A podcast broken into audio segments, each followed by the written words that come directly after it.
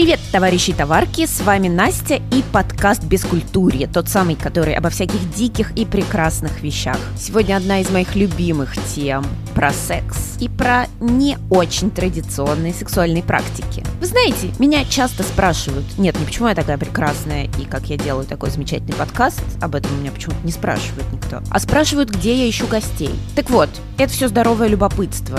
Миллионы каналов в Телеграме, которые я постоянно читаю, регулярно поставляют мне новых героев. Сегодняшняя моя героиня очень приличная и прекрасная семейная дама, которая много лет счастливо живет с мужем в браке. Ну и также счастливо практикует с ним формат секс-вайф, секс-женушки. Ну, то есть дико спит с другими мужчинами и предоставляет мужу отчет об этом. И обоих это устраивает.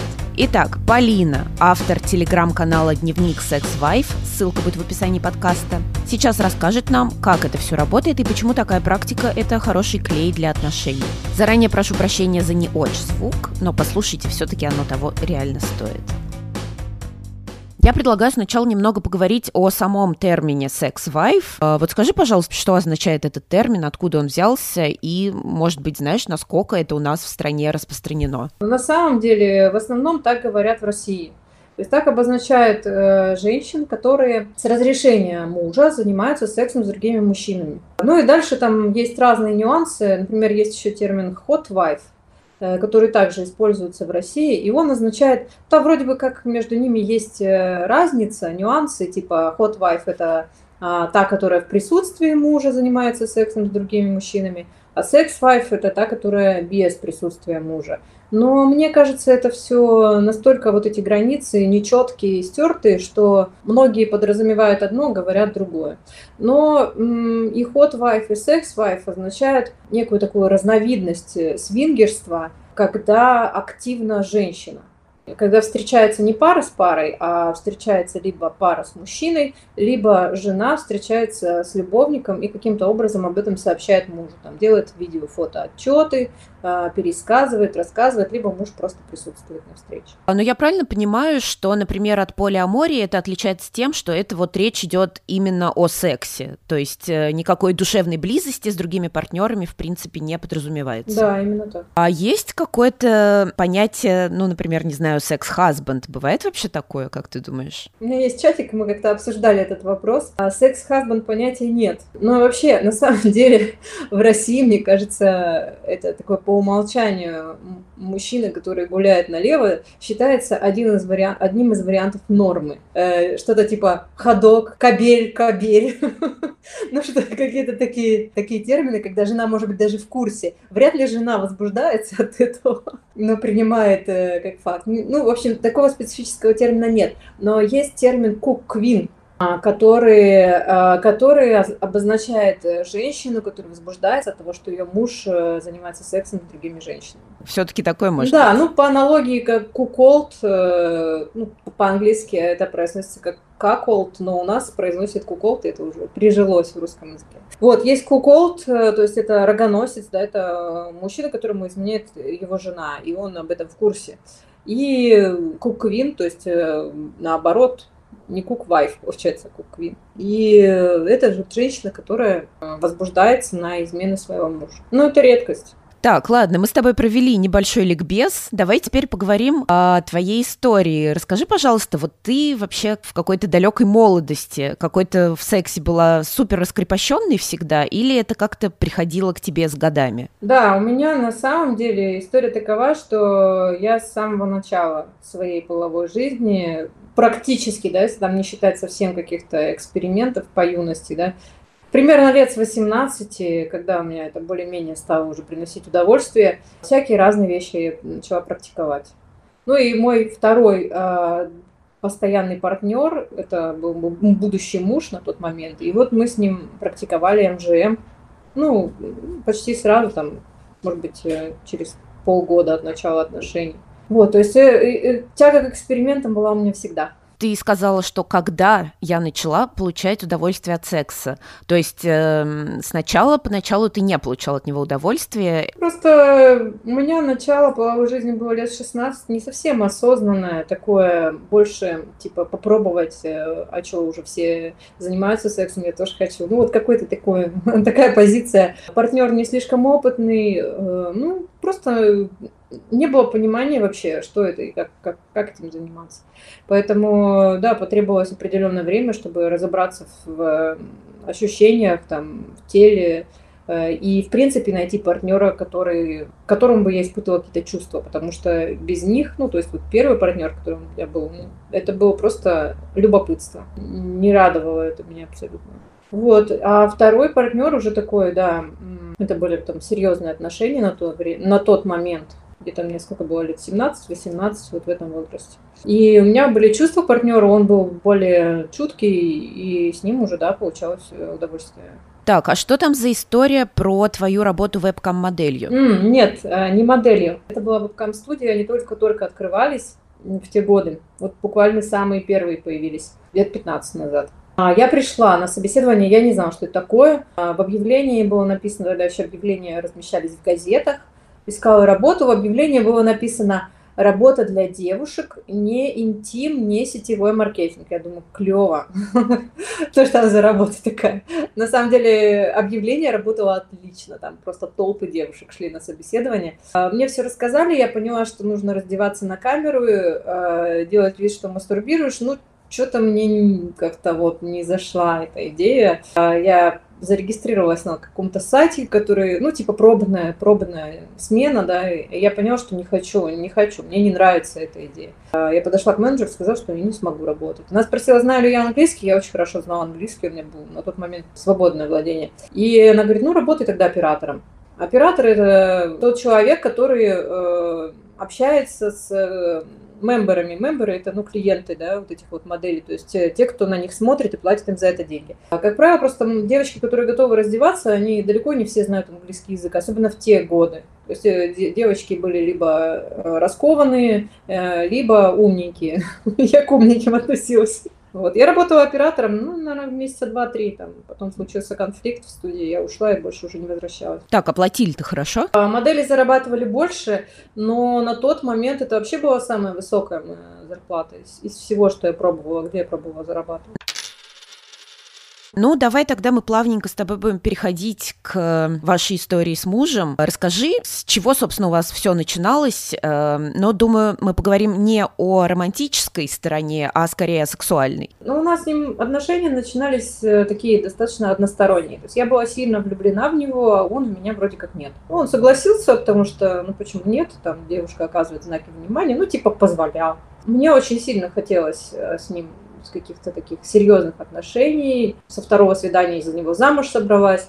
Э, ну, это просто меня накрыло. У меня были очень сильные чувства, и до этого все, что испытывала, он даже рядом не валялось. Вот, поэтому я очень старалась э, как-то его раскрыть, э, подвигнуть на диалог. Он практически со мной не разговаривал ни о сексе, ни о чувствах, ни вообще по душам. Ну, то есть это были какие-то простые разговоры, такие бытовые, либо о работе, мы вместе работали. Я подумала, что было бы неплохо, наверное, как-то через э, секс это все, ну, ближе становиться. Становиться ближе, раз с диалогом пока не получается. И мы начали там разные всякие эксперименты. Вот в секс у нас как-то сразу пошло, то есть у нас он был со второго свидания, ну, очень быстро.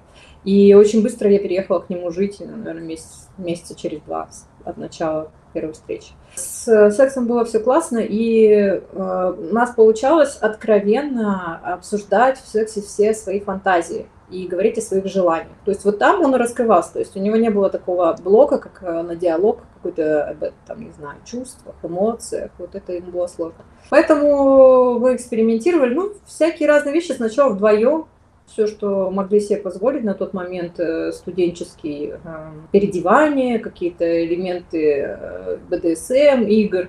Ну, в общем, такие вещи, какой-то контроль управления, вирт. Пробовали все, что, все, что было доступно на тот момент. А, ну и вот в какой-то момент к нам присоединился его друг. Точнее, мы соблазнили его друга. Я соблазнила его друга с его разрешением. Где-то с год мы, наверное, экспериментировали с другом втроем потом друг нашел девушку, и тоже у него были серьезные отношения, и он как бы вышел из игры. Вот, но на тот момент мы уже тоже готовились к свадьбе, там думали о детях, поэтому тоже как-то отодвинули все эксперименты на задний план. И они у нас э, на много лет ушли из постели. Эксперименты какие-то, фантазии, вообще все, как говорится, любовная лодка разбилась о быт. Ну, у нас был достаточно сложный, сложный период. Ребенок, первый непростой ребенок, и вообще, ну, просто было не, вообще вот не до экспериментов, не до фантазии, не до разврата. Все было сосредоточено на бизнесе, у нас был совместный бизнес, и на ребенке. Вот, поэтому мы к обсуждению каких-то экспериментов вернулись к чему-то нестандартному в сексе только после того, как у нас уже дети более-менее подросли. Ну, давай теперь потихонечку уже подходить э, к тому, как вы решили, что ты будешь практиковать секс-вайф. Как это получилось? Вспомнила момент, которого у нас, можно сказать, возобновилось. У нас был конфликт с мужем, можно сказать, кризис отношений. Мы предъявляли друг другу определенные требования, претензии. И он, он сказал мне, что я превратилась в домохозяйку. Но на тот момент я работала, но несколько часов в неделю над одним проектом, и не в найме, а сама на себя. Поэтому большую часть времени я находилась дома. Я не могу сказать, что я прям там в цветастом халате и бегудях ходила ну да, возможно, да, там понизилась э, сексуальность, э, какая-то привлекательность, да, внутреннее что-то такое погасло. Вот, и когда мы с ним выясняли отношения, э, то он сказал, что хотел увидеть меня более сексуальной, более привлекательной, чтобы я там зажигала, горела огнем и так далее. Ну вот с этого момента, наверное, мы вернулись к обсуждению фантазии, вспомнили, как у нас был вот этот МЖМ с другом, я стала покупать себе одежду немного другую, ну, более сексуальную, наверное, более такую, не то чтобы прям какую-то кричащую, но немного другого стиля. Потом мы начали играть с, скажем так, на грани флирта, то есть без секса, просто флиртовать. Э, я флиртовала с другими мужчинами, ему это нравилось, его это прям зажигало, он чувствовал э, возбуждение от этого. Не ревность, а именно возбуждение. Ну и потом постепенно, то есть это все примерно в течение полугода происходило, может быть, даже чуть дольше. А переход от фантазии к каким-то более активным действиям. То есть сначала все в диалоге, в фантазиях, потом флирт, потом он зарегистрировался на сайтах специализированных, которые предназначены для знакомств, для секса ну, либо свингерские, либо вот секс-вайф, и начал искать там для меня партнеров, ему нравился вот этот процесс поиска партнеров. При этом у него не было желания встречаться с девушками другими. Мы это тоже обсуждали, он говорил, ну, мне, мне не хочется, ты для меня там э, единственная моя королева, и вот, э, в общем, меня это возбуждает, давай ты там будешь это делать, а я, я не буду. Поэтому мы пришли к теме секс-вайф. У нас был опыт встречи с парой, пара на пару, получается. Опыт был, опыт был классный, но после него муж сказал, ну нет, ну нет, мне не хочется с другими девушками. Хотя с тех пор уже прошло почти три года, и да, кое-что меняется, но в целом все равно это больше моя активность, чем его. Слушай, я когда готовилась к подкасту, я почитала вот про формат секс-вайф, и очень много где пишут, что это ну, такая тема, которая способна реально укрепить отношения между партнерами. Вот у вас как произошло? Это действительно повлияло в лучшую сторону? Наверняка ведь есть какие-то пары, где это, ну, только усугубит разлад. Зависит от исходного. Это может э, разрушить полностью брак. У нас это укрепило, я считаю, потому что у нас уже был опыт. Потому что мы через это прошли вот в начале отношений – и потому что муж точно знал, что его, у него это не вызывает ревности, что его это возбуждает. То есть очень сильно зависит от э, позиции обоих людей. Но я вообще считаю, что э, такая тема, как э, свингерство, секс-вайф, вообще какие-то другие люди в постели, к этому нужно приходить в тот момент, когда пара достаточно крепкая, когда есть диалог, когда есть э, свободный диалог о сексе, когда люди не стесняются высказывать э, свои желания, когда люди не стесняются своих фантазий, не шеймят друг друга за какие-то такие, ну, девиации или еще что-то, там, не крутят пальцем у виска. Вот когда есть вот эта открытость, диалог, э, готовность к экспериментам, тогда можно к этому приходить. Если приходить к этому через кризис, то, скорее всего, пара развалится. Но мы пришли к этому через кризис, но у нас был опыт. у нас был опыт, а кризис мы решали не только за счет секса. Конечно, у нас было много шагов проделано для того, чтобы из кризиса отношений выйти. А секс, ну, скажем так, э, перчинка определенная, да, добавила страсть. Вот ты сказала, что это уже происходит на протяжении трех лет. А есть какая-то регулярность? Или, ну, как говорится, как Бог на душу положит, когда захочется, тогда и пошли? Нет регулярности. Все зависит от партнера. Я нацелена на постоянные встречи с одним партнером. А, мне не очень нравится идея one night stand и постоянной смены партнеров, поэтому у меня это зависит от партнера. Есть, когда я нахожу постоянного партнера, встречи становятся более-менее регулярными. А что это должен быть за партнер, чтобы он стал постоянным? Какие у него должны быть качества? Это вы с мужем вместе, да, выбираете? Нужно ведь, чтобы он и тебе, и ему нравился. Нет, сейчас я выбираю одна. Стало такое, что муж выбирал мне партнера. Ну вот самого первого, допустим, он мне сам выбрал, угадал, нормально. В большинстве случаев мне не нравятся те люди, которых он выбирает. Тем более он больше занят, чем я. 16 часов в сутки он может работать, поэтому у него не всегда есть на это время. Первичный отбор он оставляет на меня. Ну скажи, а ты выбираешь по внешности или по каким-то другим критериям? Внешность важна, но я не ищу какого-то Аполлона, человек с обложки. Нет, это для меня наоборот это отталкивает, когда слишком какая-то модельная внешность. По критериям больше критерии эмоциональные. То есть мне нужно, чтобы с человеком был интересный диалог, чтобы он был э, на одной волне со мной, чтобы мне было, было о чем потрахаться. Секс э, без эмоций, э, он, он не не, не вызывает радости. Ну, это как друг об друга помастурбируют. Но... А неужели вот у вас с мужем в отношениях вообще не присутствует такой категории, как ревность? Присутствует, это нормально. Но это, наверное, какая-то уже больше эмоциональная, да, категория, нежели сексуальная? Да по-разному. Первым партнером, э, которого муж мне сам нашел, мы проходили через э, достаточно сильную ревность со стороны мужа, ну, потому что это был первый любовник такой постоянный. Мы встречались и втроем несколько раз, и вдвоем я с ним встречалась, с любовником без мужа. Очень много встреч муж мне отменил просто буквально в тот момент, когда я там не могла одеваться и уже выезжать. Он просто отменял мне встречу, потому что вот он не мог справиться с эмоциями. Ну, учитывая то, что в любой такой теме нужно понимать приоритеты, расставлять свои приоритеты – Э, для меня приоритет номер один – это отношения с мужем. Поэтому, естественно, я, если муж не готов, допустим, сейчас вот эмоционально, да, то я отменю любую встречу. Так. Ну вот у нас особенно остро это ощущалось с первым партнером. Потом, потом было проще.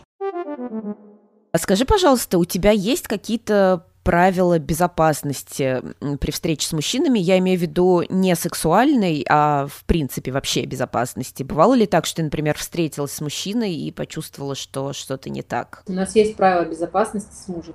И вообще у нас есть целый свод правил, по которым мы вот все вот это вот практикуем.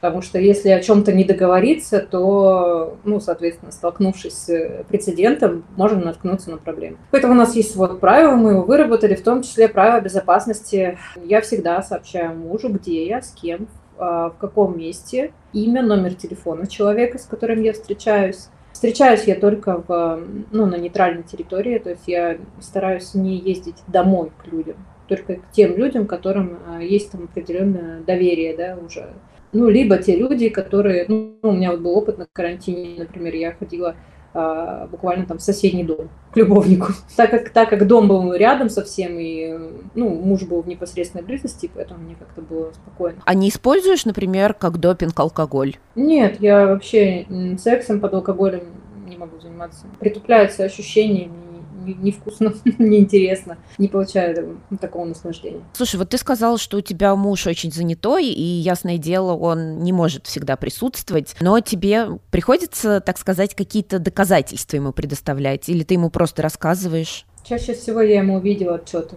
присылаю, прямо со встречи в процессе. Вот ты упоминала, что что вы с мужем практиковали различные БДСМ-штуки. Скажи, а вот с теперешними любовниками ты тоже практикуешь БДСМ?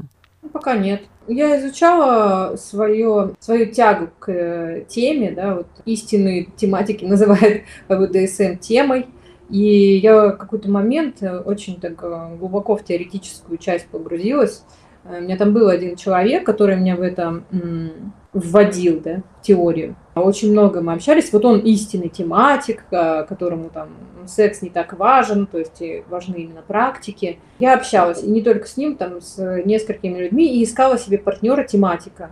Я сделала вывод по факту общения с ну, десятками тематиков, что мой интерес к этому э, безотрывно от секса, безотрывно от секса. Я себе не представляю отдельной практики. То есть пойти просто попороться или там, не знаю, испытать какую-то боль.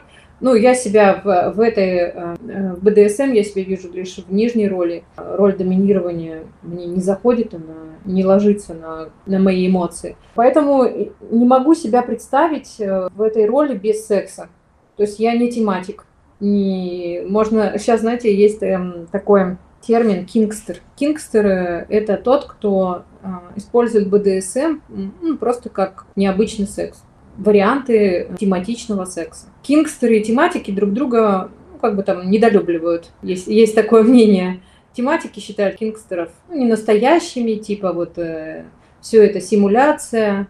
Ну, а кингстеры считают тематиков слишком фанатичными, сектантами, ну и так далее. Ну, я поняла, что я, наверное, больше кингстер, и мне нравятся какие-то отдельные практики, но в сочетании с сексом. Расскажи, есть какие-нибудь сексуальные практики, например, которые тебя привлекают, но ты пока не решилась их попробовать по какой-то причине? Или, может быть, какие-то сексуальные практики, которые для тебя табу? Я бы хотела попробовать шибари, связывание. Не, не то чтобы не решилась, я пока не нашла мастера, которому я готова довериться. А, с этим тоже все так непросто, даже в Москве. Ну, табу, конечно, у меня есть табу, но в основном мои табу связаны с э, негигиеничными вещами, потому что я заморочена на здоровье и очень слежу за тем, чтобы ну, была там гигиена, здоровье и так далее. То есть э, секс без презерватива, например, для меня это табу. Что еще? Туалетные игры тоже для меня табу. Кровь, повреждение кожи до крови. Ну, то есть все, что может повредить здоровью, для меня это табу. Давай мы немножечко поговорим о каких-то, может быть, конкретных ситуациях. Эм, давай начнем с крутых. Какой-нибудь расскажешь самый крутой секс у тебя был не с мужем. Знаешь, вот я вначале говорила, что для меня секс без эмоций не интересен. И мой самый крутой секс был э, замешан именно на эмоциях. Чем ярче э, вот эта вот химия, да, то есть это какой-то гормональное влечение, эмоциональное влечение, тем ярче секс. Хотя на самом деле э, сам процесс соития может быть не столь там техничен, да, сколь эмоционально окрашен. Поэтому у меня на самом деле за вот эти два с половиной, там, три года было всего два человека, с которыми у меня случилась такая вот химия, когда, не знаю, от одного прикосновения там прошибает электрический разряд, когда там голова кружится от того, что человек просто тебя там гладит. Ну и вот с ними самый яркий секс приключился. Это был самый первый любовник. Э, там я думала, что, может быть, дело в том, что он первый, потому что давно там не было других мужчин. А, но мы недавно с ним встретились снова, и ну, на самом деле эта химия, она сохранилась. То есть я думаю, что там дело в человеке, а не в том, что он был первым. Вот, и недавно у меня был опыт, э, когда я ездила в Питер, на, попала там на секс-вечеринку, и там для меня тоже было, это было очень яркое эмоциональное приключение. Первая моя секс-вечеринка, ну и такой, и настолько большая группа, то есть для, до этого максимум я занималась сексом втроем.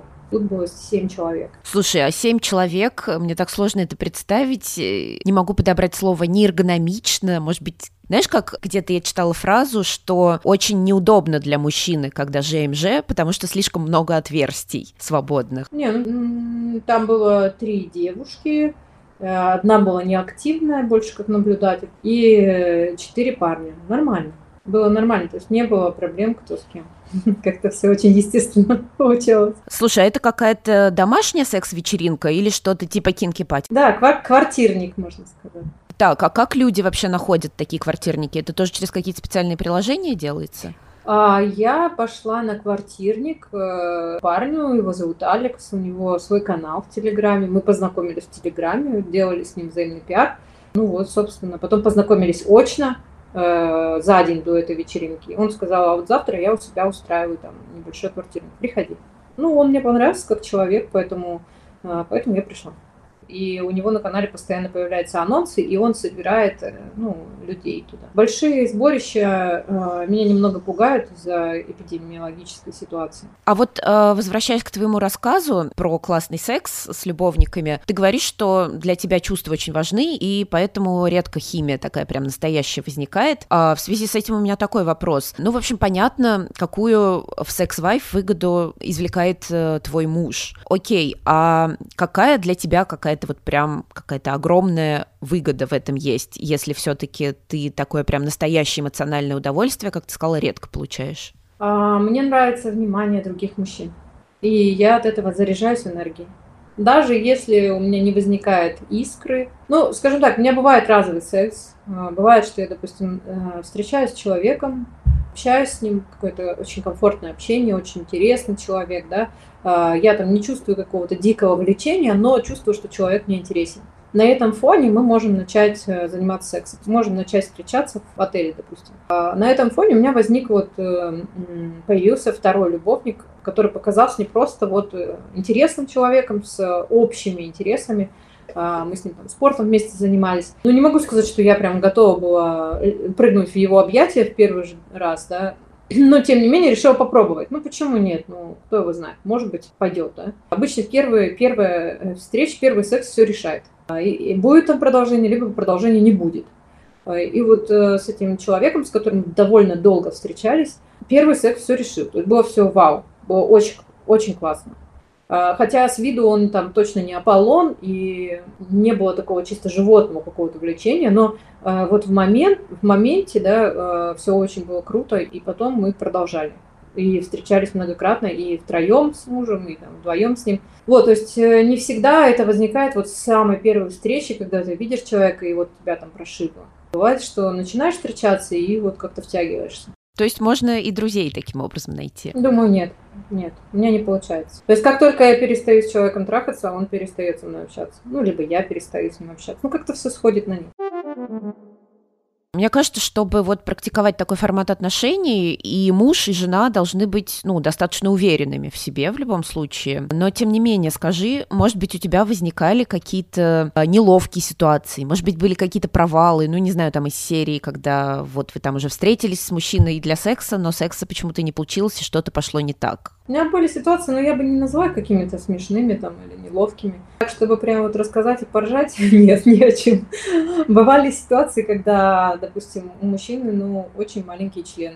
Не могу сказать, что я как-то по поводу размера слишком сильно напрягаюсь, да, но есть определенный размер, после которого уже ну, вообще нет, физически я ничего не чувствую. Ну, учитывая то, что у меня там дети, я не знаю, это же влияет все равно на физиологию. И оказалось, что на фото было непонятно. Обычно, а, когда ты намерена а, с мужчиной встречаться для секса, то они присылают э, тебе интимные фото, да, ты им ну, у меня это, это нормальная практика. И по фото чаще, чаще всего видно там, ну, хотя бы приблизительно понятный размер. Ну, а тут, видимо, такой ракурс он выбрал, что было непонятно. А, в общем, я не, не распознала опасность. Конечно, мы, мы потрахались, но я больше с ним не встречалась, потому что мне настолько было никак. И я вообще не испытала никаких ощущений, и, мне не хотелось там ему говорить, что причина в том, что у него а, маленький член, чтобы человека там не закомплексовать, да. У меня для этого есть очень красивая отмазка о том, что не было химии, не было искры.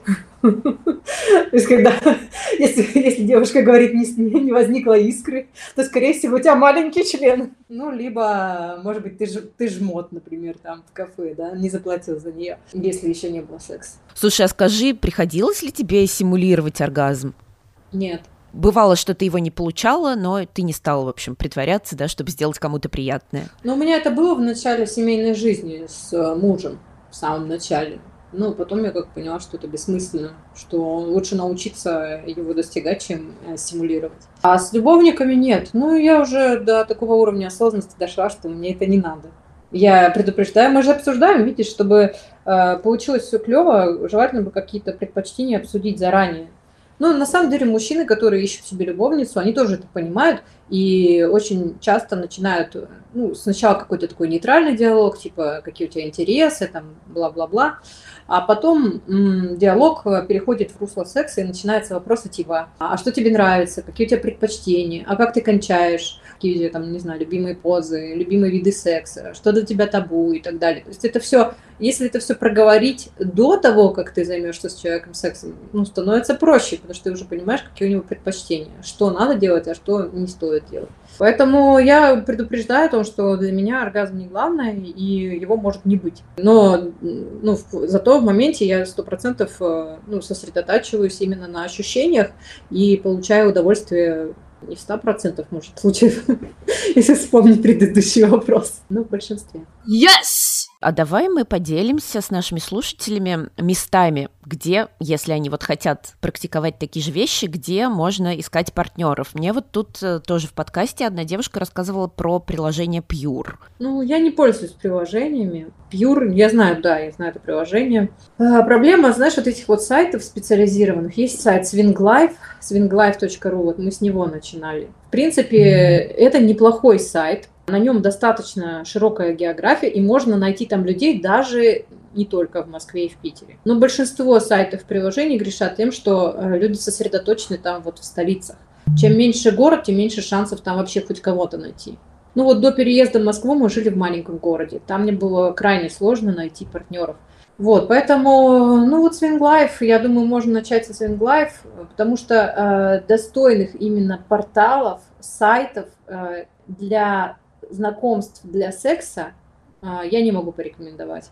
А приложение Pure я бы порекомендовала, если бы сама им пользовалась. Я знаю, что многие пользуются, но это вот узкоспециализированное. Это именно партнер для секса. И э, я думаю, что, наверное, да, надо им пользоваться, раз оно такое. Есть еще одно приложение, Free Fun называется. Free Fun. А, но оно американское, то есть оно не полностью на английском языке, и в регионах там точно никого не найти. Вот в Москве там можно найти людей. Там в основном вот эм, для тройничка ищут партнеров. МЖ, МЖ, МЖ. А, и многие ищут просто на Тиндере. А я знаю, что это практикуется. А, но я не использую Тиндер, потому что не готова э, лицо показывать. И вообще там очень, очень много моих знакомых на этом Тиндере, которые из, из обычной жизни. Я думаю, у них возникнут вопросики, если они увидят там мой фейс. Раз уж мы зашли на территорию советов, а как думаешь, есть ли какая-то возможность разнообразить э, мужу и жене сексуальную жизнь, которые, ну, там давно вместе, не знаю, приелись уже друг к другу, если они все-таки не хотят никого третьего допускать к себе? Да, конечно. Да масса вариантов. Тут важно в первую очередь наладить диалог. Это то, к чему еще раз вернусь уже, там, не устану повторять. Если нету диалога в постели, ну, тогда смысл в чего-то разнообразить. Ну, может быть, там жена купит себе какое-то эротичное белье. Придет, например, к мужу с плеткой, а он не приемлет э, каких-то, да, там, вообще над собой наказаний, либо там физических воздействий. Его это не возбудит, а наоборот, вызовет отторжение. То есть для начала надо все обсудить.